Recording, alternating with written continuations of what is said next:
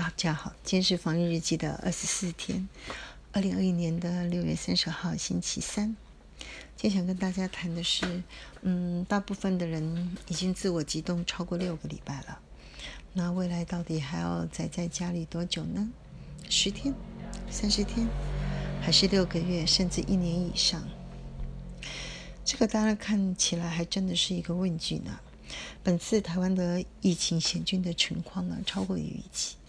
最主要的原因是因为台湾的疫苗的量跟时程呢，到目前仍然是无法估算。那加上病毒的变异跟传染的速度也高于预期，预期，所以看来这次的疫情实在是蛮难估何时可以善了。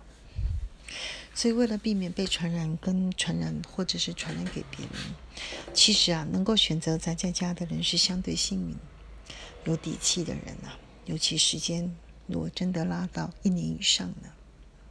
第一个，我想先为自己能够选择啊宅在家，要为自己的幸运感恩。